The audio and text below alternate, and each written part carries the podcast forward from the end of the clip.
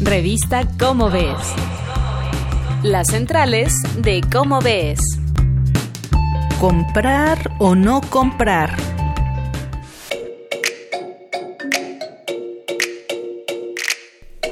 ¿Qué tal amigos de Radio UNAM? Soy Claudia Gesto, los saludo con mucho gusto en estas centrales de la revista Como ves y como todos los meses me acompaña Sergio de Regules, que él es editor científico de esta revista. ¿Cómo estás, Sergio? Muy bien, Claudia, muy contento de estar otra vez aquí. Pues siempre estamos contentos de hablar de ciencia.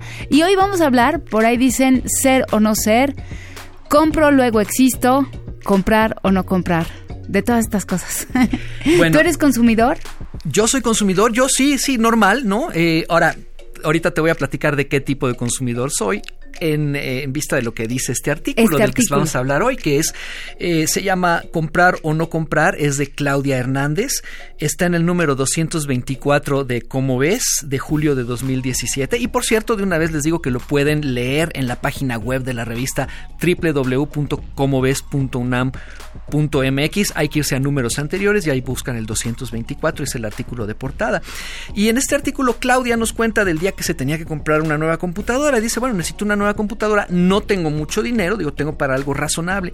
Y cuando se puso a ver todas las opciones, dice, pues es que hay tantas que que no sé qué hacer, ¿no? Entonces se puso no solo a investigar su computadora, sino a investigar la ciencia que hay sobre el asunto de tener tantas opciones para comprar hoy en día. Y resulta que sí hay investigaciones que sugieren varias cosas, ¿no? Una, una sugiere que cuando tienes tantas opciones como tenemos hoy, ¿no? Llega Claudia y dice que si disco duro y que si eh, disco de estado sólido, que si pantalla de tal tamaño o de otro, que si no sé qué y que si patatín y patatán, ¿no?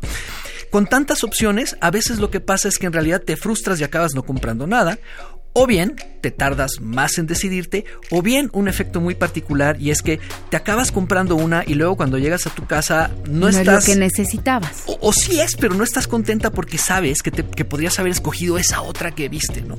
Entonces que esto de tener tantas opciones no necesariamente es bueno para el consumidor porque pues te tardas mucho más, ¿no? Y habla también de otra, de otra investigación que sugiere que hay consumidores de dos tipos. Uno es el maximizador, que según estas investigaciones sería la persona que dice, yo voy a buscar la mejor, la mejor, la mejor opción y no me voy a quedar contenta hasta que no encuentre la mejor opción. Y el problema con esas personas es que pues se la pasan buscando algo que es imposible, ¿no? Nunca vas a encontrar la mejor opción, sobre todo si después de comprar sigues mirando los productos que hay en el mercado. Entonces dice, estas pobres personas se la viven en una, en una búsqueda de lo imposible. Y en una frustración y en permanente. Una frustración permanente. Y luego están los, los satisfactores que dice, bueno, yo voy a comprar lo que yo necesite, lo que satisfaga de mis necesidades. Y una vez que tenga yo el producto que elegí, me voy a olvidar, ya no voy a estar viendo las reseñas ni nada. Entonces, bueno, dice, estas personas compran con, con más facilidad, se torturan menos a la hora de estar comprando, ¿no?